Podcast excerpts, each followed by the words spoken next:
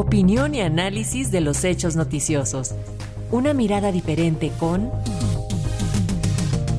Luis Guillermo Hernández.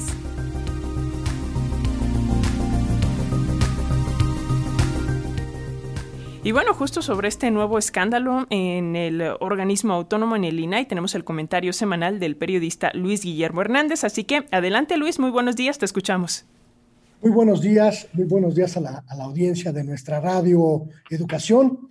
Pues las revelaciones de actos de corrupción de integrantes del INAI que fueron solapados y sobre todo ocultados a la sociedad mexicana por decisión del propio órgano de transparencia han desatado una crisis de credibilidad sin precedentes en la institución, al hecho, ya de por sí grave, insoslayable, de que un comisionado del Instituto Nacional de Transparencia, Acceso a la Información y Protección de Datos Personales, Oscar Guerra Ford, haya pagado una juerga en un table dance por un valor de casi 25 mil pesos con la tarjeta corporativa del INAI en el año 2014, se suma el también muy grave acto de contubernio de sus pares en el INAI de decidir ocultarle la información al pueblo, clasificarla como reservada y archivarla como si no hubiera ocurrido nada.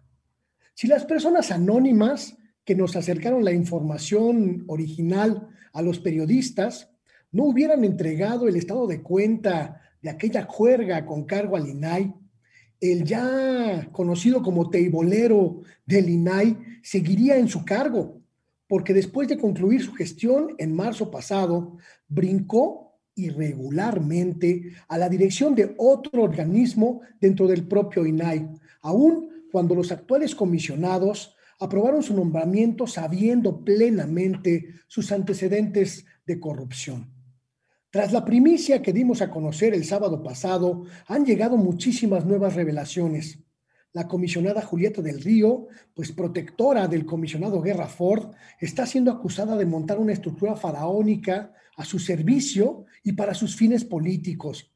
El comisionado Adrián Alcalá ha sido señalado como copartícipe en aquella juerga teibolera de 2014.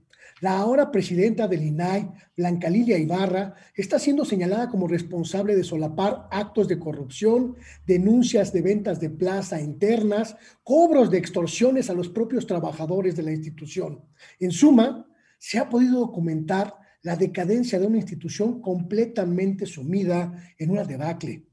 El Consejo Consultivo del INAI, que es un órgano ciudadano que acompaña y vigila los actos de esta institución, ya ha manifestado públicamente su preocupación máxima.